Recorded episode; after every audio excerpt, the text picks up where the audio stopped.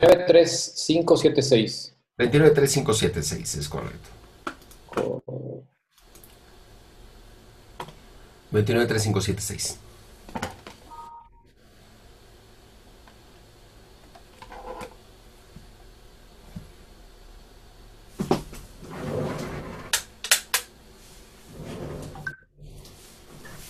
Ay, güey. Ah, ya llegó Leonardo.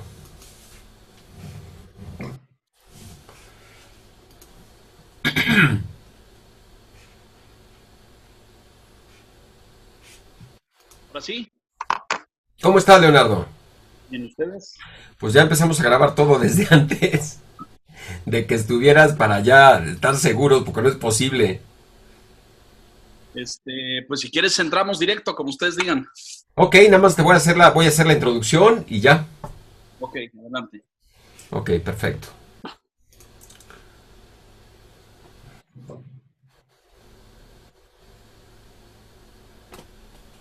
Hola, ¿qué tal? El día de hoy tenemos un invitado muy especial. Periodista con una trayectoria increíble, ciertamente. Ha sido corresponsal en el extranjero, le ha tocado cubrir cosas tan interesantes como la crisis del Parlamento ruso en Moscú, en Rusia, de 1993, el atentado terrorista del 9-11 en septiembre en Nueva York y, y Washington, que ocurrió en 2011.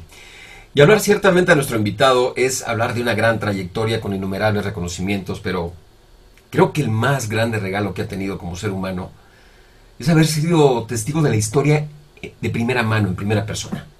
Él es Leonardo Kuchenko. Bienvenido, ¿cómo estás, Leonardo? Hola, ¿qué tal? ¿Cómo están? Me da un enorme gusto saludarlos. Muchas gracias. Pues mira, estamos muy contentos aquí de tenerte y de que nos puedas compartir un poco tu opinión y tu visión acerca de cómo ves eh, esto de el COVID-19, la cuarentena, cómo está afectando a nuestro entorno inmediato. Yo creo que eh, está afectando radicalmente. Que está eh, ejerciendo eh, cambios profundos en la vida de todos nosotros. Y me parece que es solo el principio. Es decir, sí está todo el tema laboral, el educativo, el del confinamiento, pero vendrán muchas lecciones, me parece, en términos de- de psicología personal, de, de este, de este aislamiento respecto a otros seres humanos en lo físico y en contraste un predominio creciente de estos eh, mecanismos y herramientas tecnológicos para estar en contacto y comunicarnos. Es decir, hay como, como grandes contrastes, ¿no?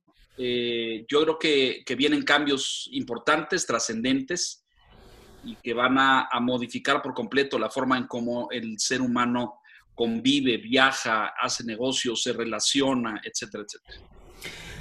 Y ya que lo dices, pues cómo ha cambiado tu actividad principalmente en las últimas semanas. No sé si algo que... Pues mira, yo, yo les puedo compartir que eh, yo hoy hago televisión desde mi casa, ¿no? Hace nueve semanas. Eh, este es uno de los grandes cuestionamientos, ¿no? Como eh, si hoy hacemos radio y tele desde la casa, ¿quién se va a plantear en el futuro regresar a una estación de radio o de televisión? A lo mejor vas a alguna junta o algo, pero si hoy la calidad de lo que se llamó tantos años en nuestro negocio, la calidad de transmisión o el broadcast quality, hoy se logra desde la casa, pues ya para qué vas a, una- a un canal, a un estudio, a una, a una te- a una estación de televisión o de radio. Entonces, bueno, eso laboralmente me ha cambiado mucho. eh, eh, me ha cambiado eh, mi- mis relaciones de trabajo con grupos. Yo trabajo mucho con gente.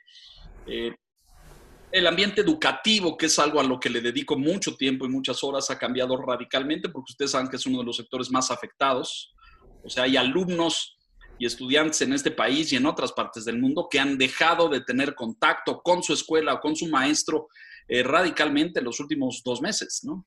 Particularmente aquellas zonas y regiones de baja y pobre conectividad, que en este país tenemos muchas. A lo mejor no es el caso de Alemania o de Francia o de el Reino Unido o de Estados Unidos, pero en México, donde todavía tenemos muy irregulares niveles de acceso a dispositivos, eh, tecnología, conectividad, este sí es un problema serio. Entonces, bueno, mi vida ha cambiado en ese sentido, pero veo muchos más cambios en el, en el entorno. ¿no? Oye, Leonardo, y ya que estás tomando eh, eh, este rumbo, ¿Recuerdas algún evento que te haya cambiado tan radicalmente la actividad a nivel mundial como, esto? Bueno, eh, pienso, a lo mejor, eh, yo creo que esto sí va a cambiar de fondo mucho. Si, repasamos el siglo XX, ¿no? La, Primera y la Segunda Guerra Mundial fueron brutales y descomunales y murieron, millones de seres humanos, pero además cambió la vida, cambió la convivencia, cambió la migración, cambió eh, muchas cosas. Eh, y yo creo que a lo mejor la más reciente es el, el 9-11, los atentados a las Torres Gemelas. Y hoy, 20 años después, nos cuesta trabajo voltear a ver atrás y pensar cómo era distinto, pero viajar era distinto, tomar un avión era distinto, entrar en un aeropuerto era distinto. Eh, los datos biométricos sobre un ser humano registrados en una huella digital y en la pupila de una persona, en la cámara de un oficial de migración entrando a Estados Unidos, eso no existía, no era así.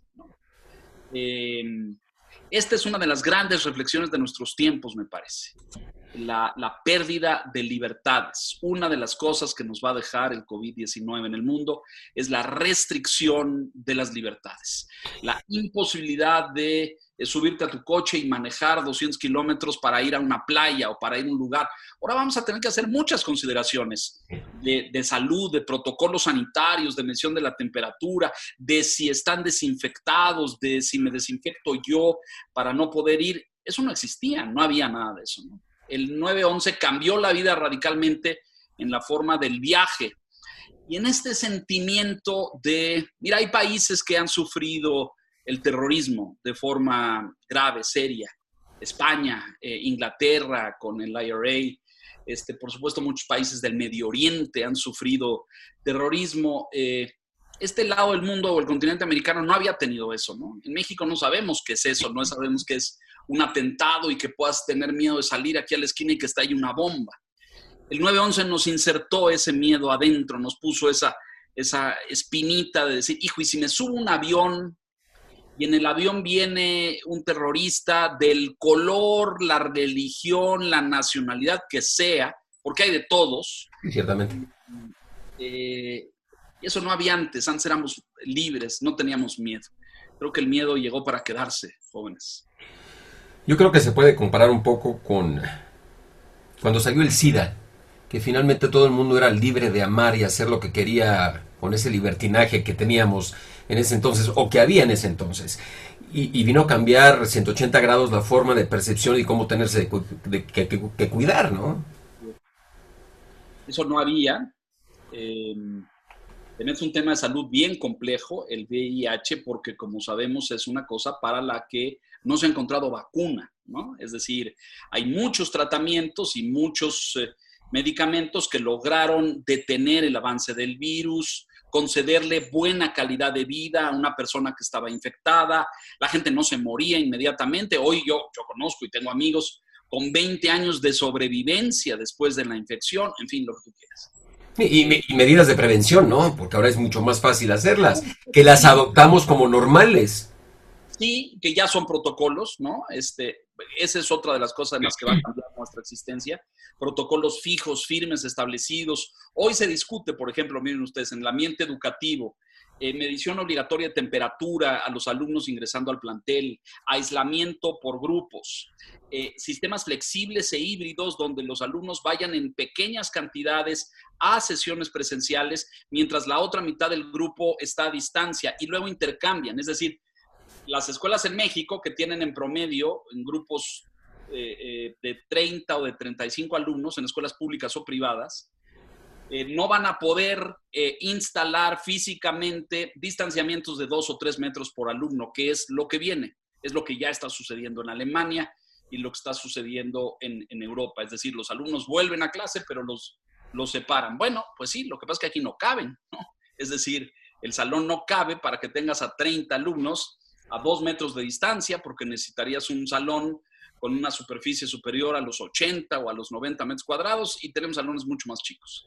Entonces, este, vamos a tener que implementar medidas así. Eh, por ejemplo, los, coreanos volvieron con unos, unas pantallas de acrílico por pupitre. La educación lleva más de dos décadas incorporando grupos de trabajo y alumnos trabajando de forma colectiva en mesas de cuatro, de seis, de ocho. eso se acabó. Es decir, ahora vamos a volver al pupitre individual, a la mesa individual de trabajo con una pantalla de plástico, de acrílico, para evitar eh, dispersión de partículas y contagios. Es decir, va a cambiar mucho el mundo. Ciertamente, como lo dices, va a cambiar y está cambiando. Y con toda la información que tú, que tú consumes a diario, ¿qué crees que es lo último que sabremos del coronavirus, finalmente, del COVID-19? Porque dicen que ha mutado, que van a venir varios.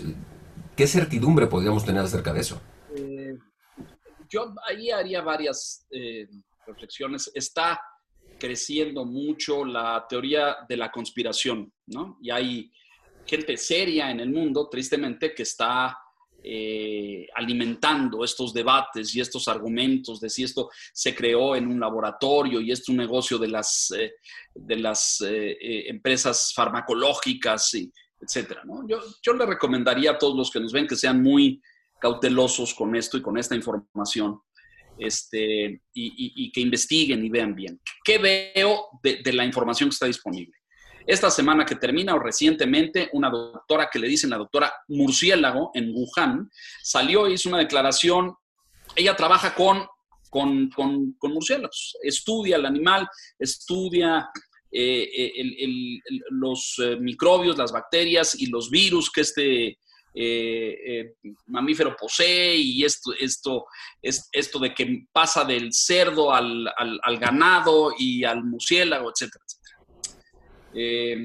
esta señora dice que lo que estamos viendo es apenas el principio.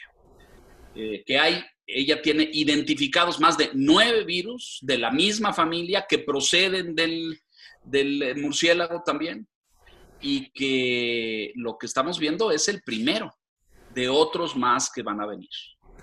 Entonces, el escenario es pues, muy, muy preocupante, ¿no? Porque, eh, digo, a lo mejor podremos llegar en algún futuro a una vacuna polivalente, ¿no? Como cuando éramos niños y en una, la pentavalente y te ponían una cosa y te quitaban, te inoculaban para... Exacto, ¿no? Este, pero hoy una, ¿no? Desarrollar esta, está tomando el trabajo que está tomando. Hay más de 100 equipos en el mundo trabajando para desarrollar una vacuna contra el COVID-19. En Inglaterra, en Francia, en China, en Estados Unidos, en, muchas partes. Y va a tomar tiempo porque hacer una vacuna es muy complicado.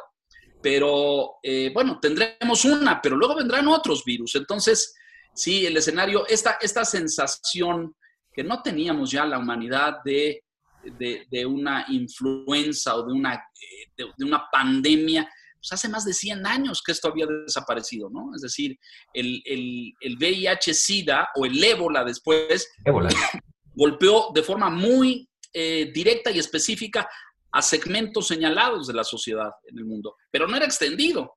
Esto le da a todo el mundo. Entonces, se inserta este tema del miedo en la sociedad contemporánea, ¿no?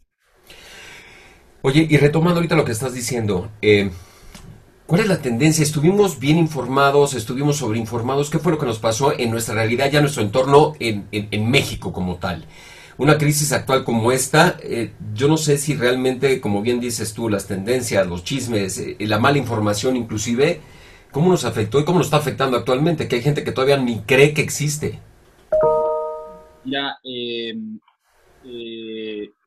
entrevisté al doctor Julio Frenk en semanas recientes, eh, una autoridad a nivel mundial, hoy preside la Universidad de Miami, tal vez el científico mexicano más reconocido a nivel internacional.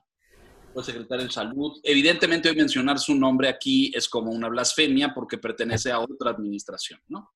Y en esta administración tenemos este, este síndrome terrible de que eh, de que todo lo que lo de atrás estuvo mal, entonces no puedes recuperar ni la experiencia ni el conocimiento de nadie. Este señor decía, con mucha eh, experiencia, con mucho conocimiento, yo respeto mucho al doctor Frank, y mira que respeto a pocos funcionarios que han sido secretarios de Estado, pero este hombre, que es una gente seria, sensata, eh, abocado a lo suyo, dice, mira, la primera cosa fundamental para combatir una epidemia, una pandemia, es la información. Es decir, la población necesita información clara, transparente, precisa, dónde están los límites, qué hacer, qué no hacer, eh, dónde corre riesgo, dónde no corre riesgo, qué instruye la ciudadanía, etc. Y pues aquí no tuvimos nada de eso. Aquí tuvimos un, un torbellino de confusiones, un rosario de ineptitudes y de torpezas. Este, por estos prejuicios ideológicos terribles de esta administración de no querer parecerse a las anteriores, claro. yo vi al presidente de forma muy responsable burlarse de lo que había hecho el gobierno de Felipe Calderón cuando la H1N1 se detectó en México y cómo se pusieron los tapabocas y se decretó el confinamiento y la cuarentena. Y yo lo vi burlarse de esto, ¿no? burlarse siendo candidato entonces y luego burlarse siendo presidente ahora, que eso el tapabocas era una babosada y que no te dejaba respirar bien, etcétera, ¿no? Volten hoy a ver al mundo y a la OMS, a la Organización Mundial de la Salud, decretando obligatorio el uso del tapabocas en más de 50 países del mundo, ¿no? Pero aquí ya saben que pues, todo es tropical, ¿no? Todo es original, todo lo inventamos nosotros. Eh, el desprecio al dato, a la ciencia, a la información dura. Entonces, ¿qué hemos tenido?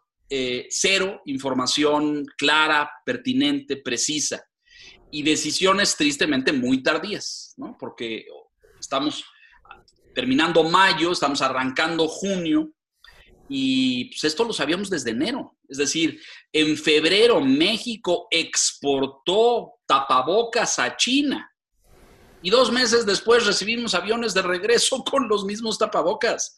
¿Por qué?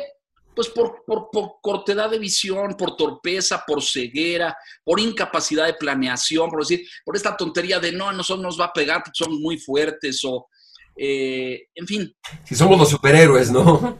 Mira, poco serio y es muy grave porque la gente se muere. Esto no es chiste, pues, ¿no? Eh, la irresponsabilidad de Donald Trump asumiendo conductas igualmente improvisadas, torpes, falta de coordinación, falta de medidas precisas. Diciendo que tomaran cloro inclusive. Ya superaron los 100 mil muertos. Es más de lo que dejó la guerra de Vietnam y la de Corea. Es decir, ese hombre va a cargar en sus espaldas, que sabemos que le importa un pepino, pero entonces las decisiones de política pública son muy delicadas porque afecta la vida de los ciudadanos. No es un chiste, no es un tema ideológico ni de partido, ni, ni, de si eso me va a permitir ganar las siguientes elecciones. Esto tiene que ver con la vida de los ciudadanos. Y mucho me temo que aquí lo hicieron mal, lo hicieron torpe, lo hicieron tardíamente, no midieron, eh, aplicaron este modelo centinela, que es un modelo de progresión eh, algorítmica, en vez de optar, como decía la Organización Mundial de la Salud, por prueba extendida a la ciudadanía. ¿Para, ¿Para qué sirven las pruebas? Para contener grupos y para trazar. Este tuvo que ver con aquel y aquel tuvo que ver con ese y ese, y entonces aíslas grupos y evitas contagios masivos. Eh, hoy estamos en donde estamos, con niveles gravísimos. Recuerden ustedes les, la imagen del mercado de la viga el Viernes Santo. Lleno, lleno Comprando pescado. Una cosa que dices, qué gobierno y qué autoridad más irresponsable. ¿Qué pasa ahora? Pues tienes lo que tienes. Hospitales saturados, muertos en los pasillos, cuerpos almacenados en trailers porque no hay donde ponerlos, este, y va para arriba. Aquí puede salir mucho el pobre señor López Gatel, que de ser un científico y un epidemiólogo, pues se convirtió en un eh, títere del poder, eh, a decir que la curva ya se ha aplanado, pero pues pueden decir que la curva ya se ha aplanado, ustedes vean todos los días poniendo más hospitales, trayendo más equipo, y uno dice, ¿y, por qué se la, no estamos tomando todas estas medidas? Trayendo más equipo de China, este, llegan más y más aviones con más equipos y más elementos, y además todos los días rompemos récord, ¿no? Ya estamos en cifras superiores a los 500 muertos al día, llegaremos como Italia y España a los 700, 800 diarios, pero el señor aquí toma el micrófono en la mañana y dice que es falso que tengamos el lugar número uno de letalidad en América Latina, cuando eso dice la estadística. O sea, no, no es lo que yo opine o lo que opinen ustedes. Son hechos reales. Es dato duro, pero este gobierno tiene un desprecio absoluto al dato duro tiene un desprecio. No vieron que ya no vamos a medir el PIB, ni el IGAE, ni el crecimiento, ni la inflación. Ahora vamos a medir el bienestar, cosa más intangible que nada, y la felicidad, que es, incluso dijo otra, otra barbaridad, como la, la felicidad del alma, una cosa así. Eh, hay, hay, hay, filosofías en el mundo que ni siquiera reconocen la existencia del alma. Ustedes imagínense. Entonces, eh, pues sí, yo creo que aquí tuvimos un, un caos, tenemos un caos, falta de información, falta de, de, de planeación estratégica, de qué medidas tomar, este tema de los semáforos, los gobernadores en los estados están en llamas porque tienen un sistema hospitalario saturado, caótico, piden ayuda a la federación, la federación no, no se ignora. Muy mal, muy mal. Retomando un poco esto, ¿tú qué opinas que va a pasar en el mundo? La tendencia va a ser a, sobre todo los gobiernos, va a ser nacionalismo o, globalismo, porque nos tenemos que alejar. Entonces, creo que estas dos vertientes pesan un poco. Miren, esto es una reflexión muy importante porque la, tendencia al regreso a, modelos nacionalistas venía ya desde los últimos dos o tres años en el mundo. No es una cosa que provoque el coronavirus, ojo, es muy importante, porque es una tendencia que a mi juicio, lo dicen varios, se va a, hacer, se, va a ver reforzada con el tema de la, de la pandemia y del decremento económico. Eh, la Gran Bretaña tuvo el Brexit, eh, los Estados Unidos eligieron a Donald Trump, eh, vean ustedes a Brasil y a Bolsonaro, que es un populismo del otro lado porque es de derecha o casi de ultraderecha, igual que el de Trump, pero son igualmente populistas. Y ahí hay modelos europeos, ahí, está el austriaco, están otros, es decir, el populista, el populismo reapareció en el mundo como un eh, fenómeno de rechazo a lo global, rechazo a, la integración internacional, rechazo a lo que no controlo, rechazo a estas variables globales de si baja el acero en China, va a afectar mi industria aquí en Nuevo León. Eh, entonces, por eso surge el, populismo. Eh, el, triunfo de, Boris Johnson y de los pro-Brexit en la Gran Bretaña no es otra cosa más que este deseo de romper con la unión, de separarse a políticas comunitarias, medidas comunitarias, etcétera.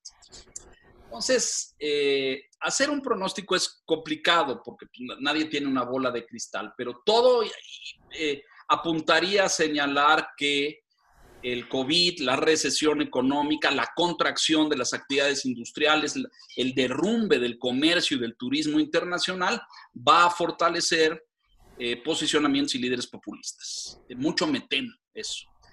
Eh, ahora, aquí siempre, porque siempre que hace un análisis político, el escenario se mueve, todo el tiempo se está moviendo. si Donald Trump pierde las elecciones generales en Estados Unidos en noviembre de este año, y si el impacto económico es tal y la, factura por el, el, mal manejo y la mala gestión de la crisis sanitaria y, le, pega a sus electores y se cae Trump en Estados Unidos, surgen pues muchas luces de esperanza en el sentido de que pues el populismo no llegó para quedarse, sino que el populismo puede ser estos regresos rápidos y cortos a estos sistemas extremos, eh, y en cuanto la ciudadanía en periodos muy cortos toma conciencia de que está peor eso que lo otro, a lo mejor puede regresar. Me atrevo a pronosticar esto en Brasil porque a Bolsonaro le está yendo muy mal, está haciendo muy mal las cosas, está llenando campos enteros de cadáveres y de féretros por un mal manejo de la crisis sanitaria y con visiones torpes, terribles, la selva es nuestra, si nosotros la queremos quemar, la quemamos, este, no me importan las emisiones de carbono a la atmósfera, o sea, una serie de posturas verdaderamente radicales, inconscientes y responsables con acuerdos mundiales para proteger el medio ambiente. Y pues de México, pues qué les digo, pues acabamos de pasar esta guerra terrible por las energías limpias, este conflicto con la Comisión Federal de Electricidad y las empresas eh, porque pues la CFE quiere recuperar el monopolio de la generación de energía eléctrica, está en contra de la apertura de mercado y está en contra de que vengan estas empresas y generen fotovoltaica y generen eh, energía eólica. Entonces, eh, Vamos a ver, este año va a ser muy ilustrativo, vamos a ver qué pasa en Estados Unidos, vamos a ver qué pasa en otras partes del mundo. A Boris Johnson le está yendo muy mal, muy mal. Eh, porque no ha sabido manejar la crisis tampoco. Tuvo un escándalo ahí con un ministro que fue y vino y recorrió una distancia muy larga y infectó a gente. Entonces, esto puede provocar algún desencanto en los electores, ¿no? Puede provocar eh, que simpatizantes digan, no, bueno, pero esta gente no es seria, ¿no? Entonces, yo creo que estamos todavía en el punto donde eh, existe la posibilidad de cambiar el curso y buscar otras soluciones, me parece. Ahorita finalmente con esta nueva normalidad, siempre, yo creo que siempre hay ganadores tras una crisis. Y en ese sentido no sé si haya una posibilidad, por ejemplo, de consolidar una región económica que ha tenido sus exabruptos, que sería Norteamérica contra China, finalmente, ¿no? En este afán de, Norteamérica de tratar de, de pisar a los chinos que están creciendo. Tengo la enorme esperanza de que la derrota de Trump en las elecciones, ya me estoy adelantando, pero de que eso eh, rompa esta tendencia de confrontación. Miren, ¿qué demuestra la humanidad los últimos 25 años? Que el comercio derrama beneficios para todos. ¿eh? El problema nuestro en México con el TLC es que esa riqueza se concentró solo en una región del país, en el norte. ¿no? Ahí tienes la industria de Nuevo León y lo, la industria agrícola potente en Sinaloa, en, etcétera. Y si volteas a ver Chiapas, si volteas a ver Oaxaca, bueno, sí, bueno. Pues ahí no llegó el TLC, ahí no llegó el desarrollo, ahí no llegaron los beneficios y las ventajas del libre comercio. Bueno, pero para eso están los estados. Los estados están para corregir esos desequilibrios, para tratar de traer de lo bueno hacia donde hace falta. Para eso están los estados. Este gobierno, equivocamente, quiere decir, bueno, ahora vamos a poner toda la atención en esos desposeídos, está bien, en Chiapas, en Oaxaca, en Campeche, etcétera, y nos vamos a olvidar de los del norte entonces cometes el mismo error que se cometió antes. Es decir, aquí el chiste es de crear equilibrios, de reducir brechas de desigualdad, de llevar educación a todos, de poner conectividad a todos, de que todo el mundo tenga electricidad, tenga agua, de que haya empleo, no de quitarles a unos para darles a otros. Eso es un error. Entonces, eh, el comercio ha demostrado ser una enorme herramienta, muy poderosa, eh, de, de, balance y de combate a la pobreza. Brasil, Chile, algunos países de Sudamérica se convirtieron en proveedores primarios de China en materias primas. Brasil, bajo el gobierno de Lula, que duró ocho años, sacó a 20 millones de brasileños de la pobreza extrema.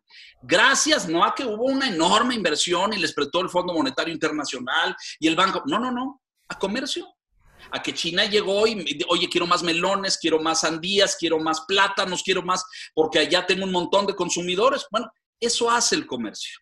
Pelearte con el comercio en esta visión absurda de Trump de imponer aranceles porque tú sales ganando y yo no.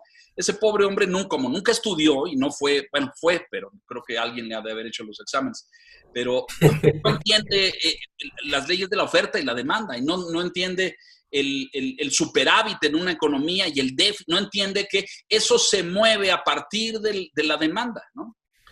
Nos dice eh, estas posturas radicales, populistas que dicen, claro, como no puedes dejar que los mercados corrijan todo, que es el exceso del neoliberalismo, hoy tan vilipendiado, entonces el Estado tiene que crear balances y equilibrios para que la gente que no tiene acceso a los mercados primarios pueda no salir perdiendo.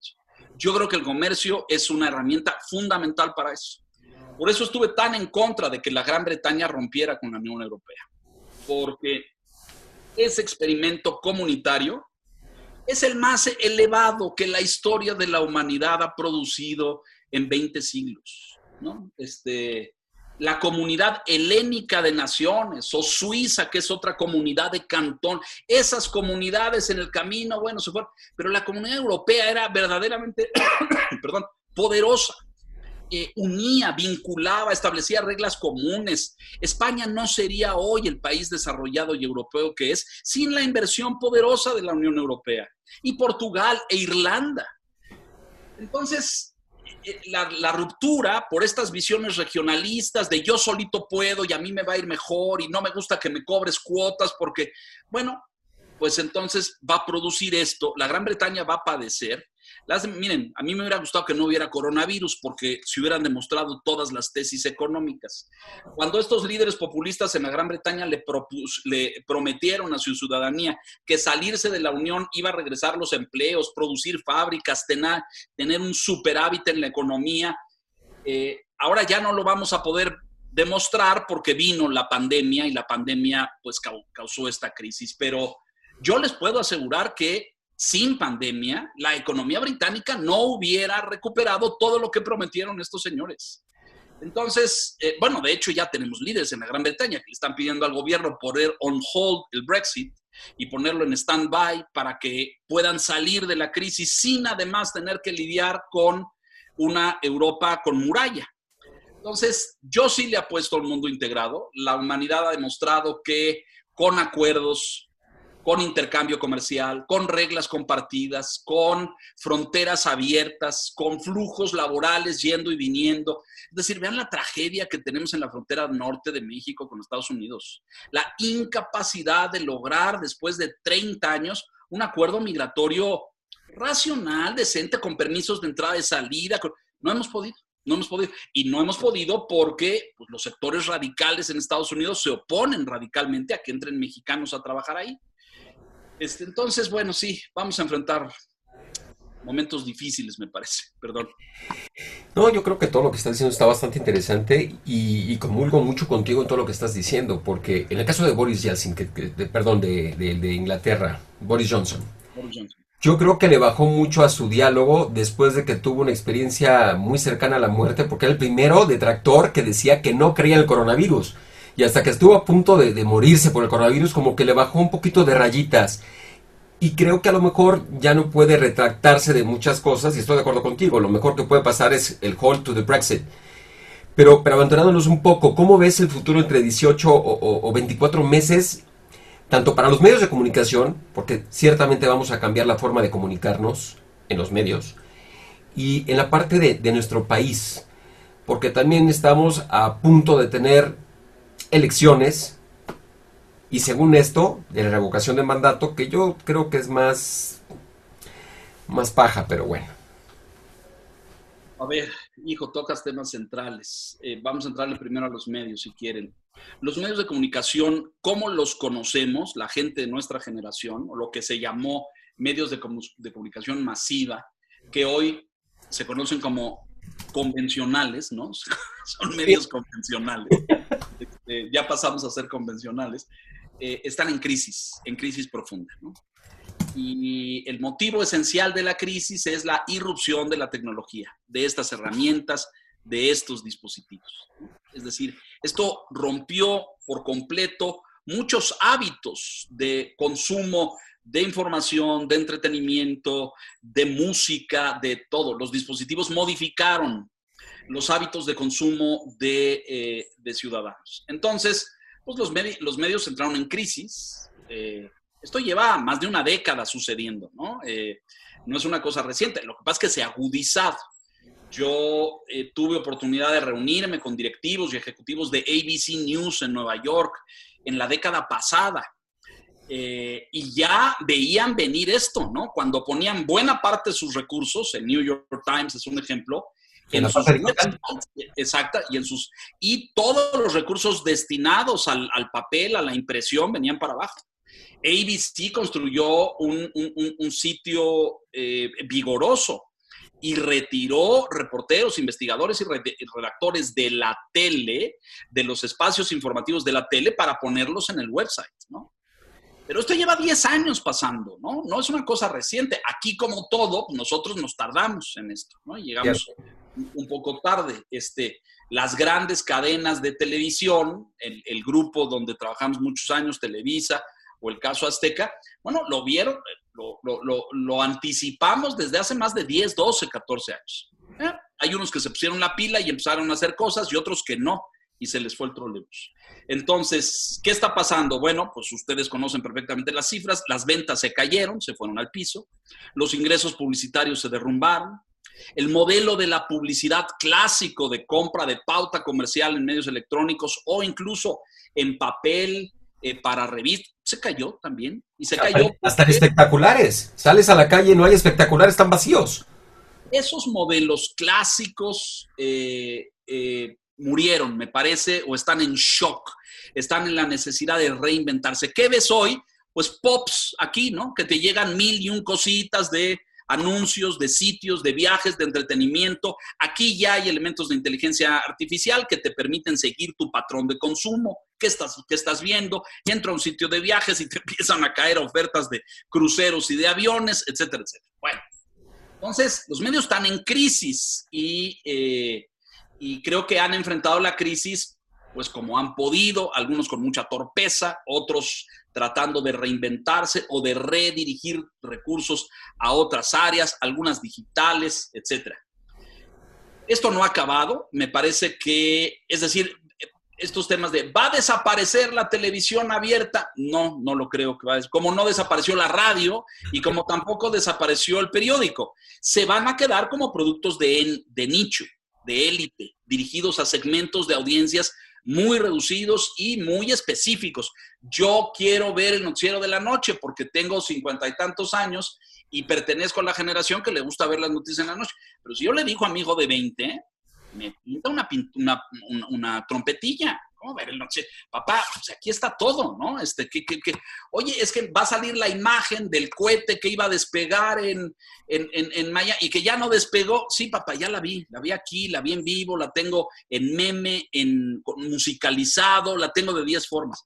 Entonces, bueno, evidentemente el noticiero de la noche pues, va a tener que replantear sus premisas, ¿no? Qué hago o qué pongo en la pantalla que todavía sea interesante, a pesar de que mi audiencia ya vio la información a lo largo de todo el día. En, esa, en ese dilema están hoy estos, que son los, los, los, de mi nicho del periodismo. Pero si nos vamos al área de entretenimiento, y aquí está don Jorge Parga y otros tantos expertos en la materia, bueno, ahí hay una revolución completa también, ¿no? Es decir, ¿quién quiere ver hoy una telenovela como las de antes?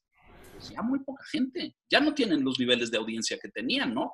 Hoy se producen series en Netflix, en estas plataformas flexibles donde tú eliges tu hora, tu día, tú quieres una de 12 capítulos, quieres una de 4 capítulos, quieres una de 6 capítulos, quieres una histórica de mafia, de mus, de lo que quieras y la eliges tú. Es decir, la selección del menú, el VOD, el Video on Demand, está en tus manos. No está en manos de la, de la empresa, no está en manos del del, broadcaster. Entonces, pues aquí sí hay una revolución enorme en noticias, en música, en entretenimiento. Vean ustedes hoy gente produciendo libros y subiéndolos en internet. Vean el fenómeno aquel de los Vázquez, aquellos niños de Tijuana, ¿se acuerdan? No me acuerdo cómo se llamaban, pero y, que, y, que, salieron subiendo sus musiquitas en una plataforma. Y era, un trío, eran los tres hermanos que tocaban y, uno, y la niña cantaba. Exacto, exacto. Este, por ahí va. Entonces, los medios están en crisis, van a tener que reinventarse, van a tener que buscar y conseguir y capturar nuevas audiencias con nuevos contenidos atractivos e, insisto, nicho. Es decir, aquella visión que teníamos de los que venimos de la tele de los 80s y de los 90s, de ratings, ¿no? Un juego de la selección mexicana que alcanzaba 40, 45, eso ya no existe, ya no va a haber nunca jamás, ¿no? Este, eh, eh, nada de eso. Eh, ¿Habrá algún acontecimiento ahí en algún momento, este, la vacuna y el primer niño que se la puso y lo transmitiremos muchas televisoras? Pero aquellas cosas de transmisión masiva que le veían miles de millones de personas en el mundo, eso ya se acabó. Ya ni las copas del mundo tienen eso, ¿no? Pero en fin. Bueno, eso en cuanto a los medios. Los medios están en esta revolución y aquí es donde hay que poner la atención, la creatividad, los esfuerzos. Muy bien. Ahora, este, México. Híjole es un poco difícil esa pregunta porque somos sui generis en tantas cosas. Sí, y además tenemos al gobierno más sui generis que hemos tenido en 100 años, yo creo, pero bueno. Este, eh, mira, yo, yo creo que México va a enfrentar problemas muy complicados en materia económica en lo que queda del 2020 y buena parte del 21. Y, y cuando digo graves, me refiero a más graves que los de afuera, porque pues Estados Unidos le puede meter un trillón de dólares a reactivar la economía. Nosotros no tenemos esa capacidad ni esa potencia. Y mucho menos cuando tenemos un gobierno que está peleado con el crédito y con el financiamiento. ¿no? ¿Para qué vamos a hacer eso? No vamos a hacer como los neoliberales. Bueno, pues ahí está, la gente se va a morir de hambre. Y este gobierno va a tener que buscar culpables. Es decir, la historia demuestra que cuando a Andrés Manuel no le salen las cosas, se radicaliza se va al extremo, lo cual es muy preocupante, porque pues que sigue, ¿no? Es decir, eh, vimos el ejercicio de la ley Bonilla en, eh, Baja California, que la Suprema Corte lo rechazó, pero estuvimos ahí a un pelito. El Congreso local ya había eh, ratificado para extender el periodo, recuerdan ustedes. Hace unas semanas, el 15 de mayo, en Puebla, el Congreso de Puebla pasó una ley educativa que provocó enorme escándalo en todo el mundo, donde dice que las escuelas privadas forman parte del sistema educativo nacional. Es decir, que si en caso de emergencia el gobierno puede echar mano de las escuelas privadas, está facultado para hacerlo. Muy grave, muy grave esto. Luego salieron a decir que no, que era exagerada, que la verdad está en la ley general y que nada más estaban armonizando las legislaturas locales, pero de todos modos envía señales de alerta, ¿no? Foquitos rojos que te dicen, ay, no, esto está preocupante. Entonces, eh, eh, económicamente vamos a vivir un, un, momento muy, muy difícil. Probablemente, es decir, nuestra generación, ustedes son más jóvenes que yo, pero este, yo, yo soy hijo de la crisis, es decir, en 1976 se devaluó el peso. Y de ahí en adelante todo fue cuesta abajo, ¿no? Es decir, un gansito valía 80 centavos una semana y la siguiente semana valía 1.50 y luego 2.50 y así crecí. Es decir, creciste con la sensación de que la inflación es un miembro de tu familia, ¿no? Es decir, le dices buenas noches y se levanta contigo en la mañana y ya tiene una cara distinta, etc.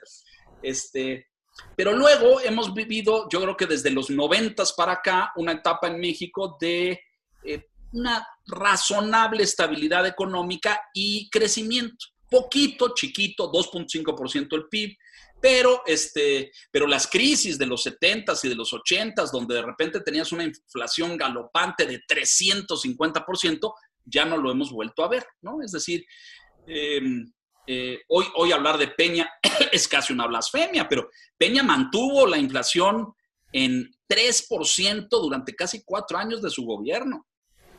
Y hoy estos señores de ahora se podrán burlar todo lo que quieran, pero como dijo Mario Delgado, eh, Mario Abyecto Delgado, es conocido en la Cámara, Mario Abyecto, este, que recibían una economía en ruinas, dijo, sí, nada más que pues la que les dejaron crecía al 2.4% y la que ellos eh, tienen ahorita está al menos 0.05 y viene una caída que, mira, el Banco de México calcula 8.8 Fitch and Ratings calcula 9. Este, o sea, ahí súmale. ¿Cuánto vamos a caer? 10, 12, 14%. Nunca en nuestra vida, ni en la crisis de la expropiación petrolera con uh, López Portillo y Miguel de la Madrid, ni luego en el debacle económico del sexenio en la Madrid, hemos tenido una crisis como la que este país se prepara para vivir en los siguientes meses no la hemos tenido. Entonces, agárrense a sus sillas, eh, guarden sus ahorros, bájenle al perfil de consumo, no compran otra cosa más que llenar la despensa porque se va a poner complicado. Es decir, se calcula la pérdida de empleo en 1.4 millones de, puestos de empleo formales, que son los que contamos, que son los que están registrados. y los que pagamos finalmente los impuestos. Bueno, y los que y los que y los informales, los informales se van a perder 3, 4, 5 millones de empleos ahí, porque pues ya no va a haber todo lo que consumimos, ¿no? Entonces, híjole, sí veo en lo económico muy difícil. Lo político, preguntabas tú las elecciones del año entrante y de la revocación de mandato. Em, yo veo a la oposición derruida, veo a los partidos de, los partidos de oposición extraviados, fracturados, rotos, les pasó ciertamente una locomotora encima, que fue Morena con Andrés Manuel, y luego no han sabido ni cómo reorganizarse, reestructurarse, replantear sus premisas, etc. El PRI es una desgracia, no tiene brújula, ton, ni son, ni nada. y además eligieron a un líder que está totalmente sometido al presidente de la República. Es decir, el PRI cumpliendo sus tradiciones de toda la vida, ¿no? El ejército del presidente eso es el PRI. Aunque el presidente no sea de su partido, no importa, de todos modos se cuadra. El PAN, terriblemente roto, dividido, fracturado. Eh, Ricardo Anaya y su equipo lo dejaron hecho pedazos. Eh, tan hecho pedazos que hoy ya hay grupos saliéndose. Ustedes han visto el caso de Margarita y de Calderón haciendo su propio partido y vendrán otros. Es decir, eh, eh, el, PAN pues, difícil que logre unificarse, cerrar filas, presentar una oposición firme y sólida. El PRD dicen que cabe todo junto en un elevador, entonces ustedes imagínense, el PRD ya no existe. Le veo esperanza a Movimiento Ciudadano, me gusta mucho y veo con promesa al señor gobernador Enrique Alfaro en Jalisco, que es de Movimiento Ciudadano y que ha manejado muy bien la crisis de la pandemia y que se ve con, madera y con tablas como para ir más, para más adelante. Vamos a ver si lo, lo consigue. El Movimiento Ciudadano no es un movimiento, no es un eh, partido extendido en toda la República, ¿no? Hay, hay en regiones. Entonces, es difícil que si no tienes todo el aparato a nivel nacional puedas lograr. Pero bueno, y pues surgirán unos nuevos chiquitos, ¿no? Pequeños. Este, ahí está el de Felipe, ahí está el de Elba, que pues es otra desgracia porque pues es eh, los maestros organizados otra vez bajo el designo de la maestra. Eh, entonces... Frena, frena, frena, por ejemplo. Eh, lo he visto, pues ahí está también. Vamos a ver a quiénes les da el registro el INE, muy importante esto, ¿no?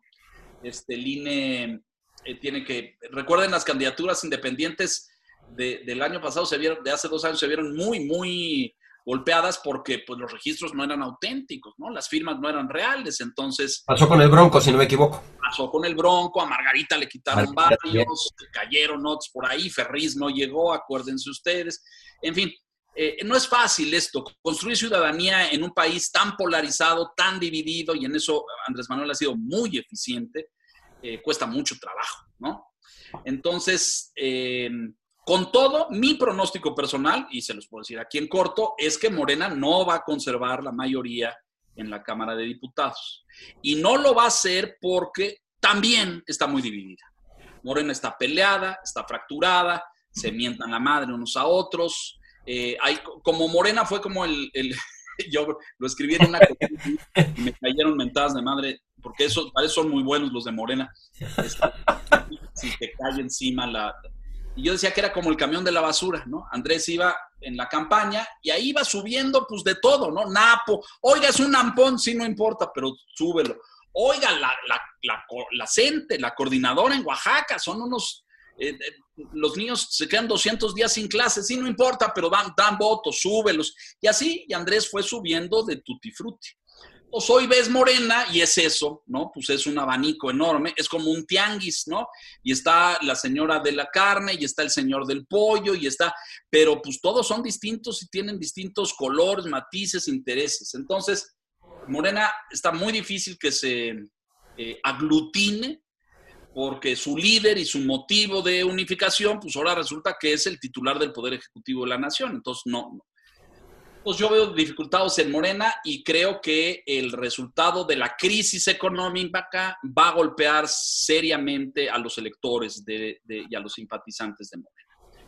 Pues vamos a ver, yo pronostico un congreso variopinto donde va a haber cinco de los de Calderón, tres de Frena, dos de Elba, cuatro de... Así va a haber. Que para construir acuerdos es una cosa muy, muy difícil, este, muy complicada. Y luego, por último, la revocación del mandato bueno, ya está en la Constitución, ya es ley, no se va a empatar con el calendario electoral del 2021, sino que va a ser hasta marzo del 2022, lo cual es muy sano, porque entonces vamos a tener a un presidente no en campaña, que es lo que mejor hace y lo que mejor le sale, que es ser candidato. Es correcto. Eh, sino que se irá hasta el 2022. Yo tampoco le veo mucha relevancia al tema. Este, yo no creo que haya un voto mayoritario para que se vaya tendría que ser un desastre lo que queda de este año y el siguiente para que la gente votara que se fuera. No me parece relevante. A mí siempre me pareció una estupidez porque siempre ya existen los términos constitucionales. El que se vaya plantea mil y un problema. Imagínate que sale que el 60% de la ciudadanía dice que se vaya estamos en un problema gigantesco. Entonces tiene que venir un interino, lo nombre el Congreso, luego tiene que convocar elecciones, o sea, eso, es una complicación, nos cuesta mucho dinero esto, pero él se empeñó, ¿no? Él quería eso, ¿por qué quería eso? Por seguir en campaña, por jalar el carro electoral en las elecciones del 21. No le salió, afortunadamente, porque se separó la revocación del mandato de los comicios de medio término para la Cámara de Diputados el 2021. Entonces, pues vamos a ver qué tal sale. pero veo un escenario político fragmentado, confrontado, dividido, sin capacidad de acuerdos eh, y sin eh, la estructura seria, formal de una oposición al gobierno. Oye, Leonardo, y ahorita ya para, para dejar un poco todo lo parte del pesimismo que hemos vivido, porque finalmente el futuro no está muy halagueño que digamos, es a ti, Leonardo, cuéntame una anécdota que te haya pasado en este confinamiento que jamás pensaste que te fuera a pasar o que fueras a hacer en este confinamiento. ¿Qué te digo? Mira, a mi hijo mayor dio positivo, ¿no? Y este, estábamos todos aquí confinados y eh, es esta generación de jóvenes entre 20 y 22 que pensaban, oh, están, exagerando, es una paranoia, no es para tanto. Salió y tuvo contacto afuera y estuvo saliendo y pues acabó contagiándose. ¿no? De positivo. Entonces al poco le cayó una lápida de culpa terrible porque dijo, ahora lo único que me falta es contagiar al, viejito, ¿no? Es decir, que, mi papá de 50 y tan se contagie y le pase algo, ¿no? Y yo le dije, mira, yo estoy en factor de riesgo, ¿no? Yo ya estoy en, los, la, en la primera línea de tiradores, ¿no? Este, ya estás ahí en la... Entonces, eh, salió adelante, eh, pero sí te puedo decir que sí da miedo, ¿no? Sí te da miedo un chorro. Yo no sé si ustedes tengan gente cerca que se haya contagiado o que tristemente haya perdido frente al COVID, pero sí es una tragedia, hombre. Nadie se muere por enfermedades virales, todas se controlaban con vacunas, con antibióticos, con... y ahora volvimos a una era muy primaria en, el... Y creo que una de las lecciones que nos deja es revisar tu, otra vez, revisar tu, organismo, cuidarte la salud, comer sano, beber sano, no excesos una cosa que pues, la sociedad moderna occidental ha abandonado desde hace muchos años, ¿no? Este, creo que los orientales son mucho más sabios en ese sentido, pero yo les puedo decir que empecé a tomar té.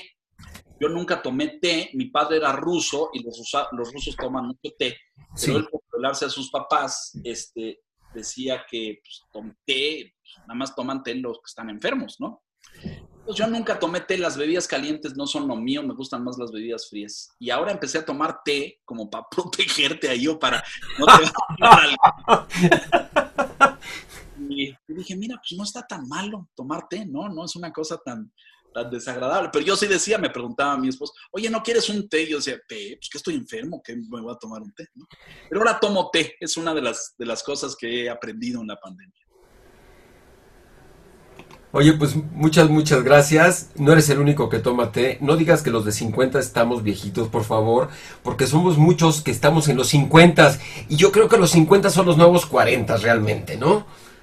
Y más los que estamos con la parte de la tecnología, que estamos aprendiendo muchas cosas de nuestros hijos y también estamos enseñando muchas cosas. Porque aunque esto cambie radicalmente, yo soy un ferviente creyente que los contenidos, la calidad en el contenido y en los medios es lo que siempre, siempre va a prevalecer, no importando la plataforma. Puede estar en radio, puede estar en televisión, puede estar en YouTube, en Internet. Si tu contenido vale la pena y lo que tú haces vale la pena, la gente te va a seguir.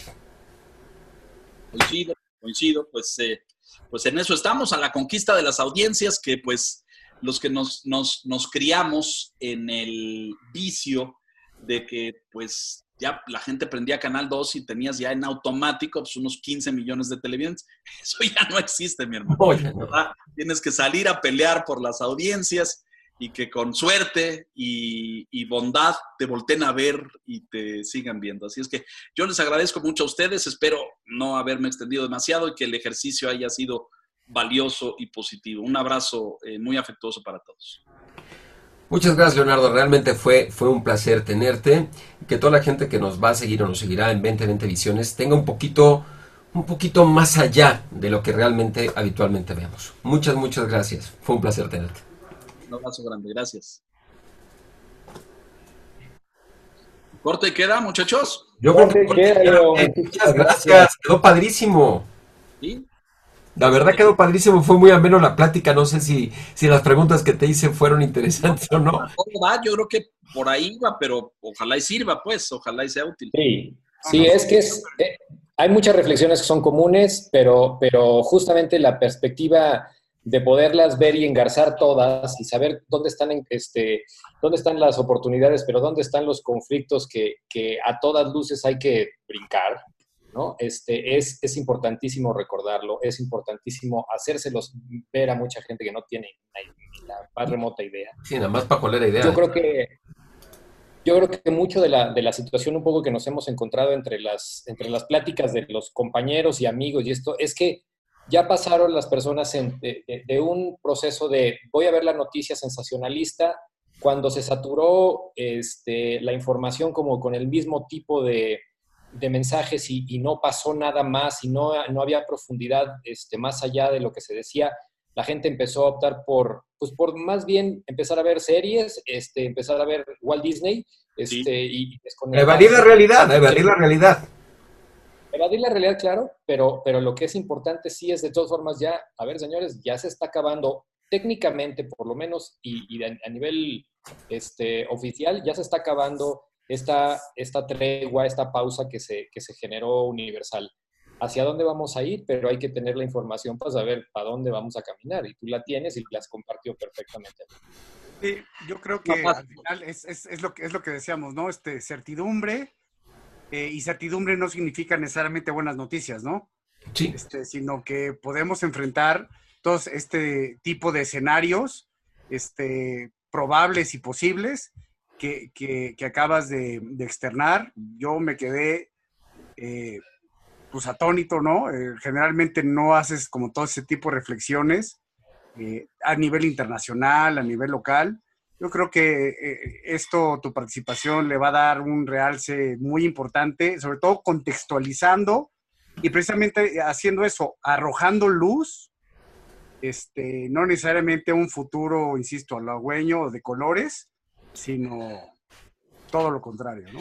Pues qué bueno. Este, un abrazo a todos, muchas gracias. Me avisas, Jorge, cómo queda y cuándo queda para que le echemos un ojo, ¿ok? Seguro, claro. que le compartimos.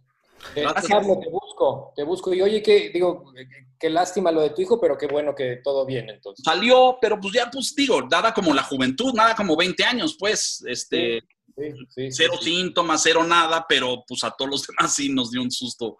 En jaque absoluto, sí, sí, sí. Bueno, Emilio, y todo, en fin, pero bueno, todo bien. Un abrazo a todos Gracias. y Un abrazo, te, abrazo grande, Leo. Hasta luego. Gracias, chao. Oigan, señores,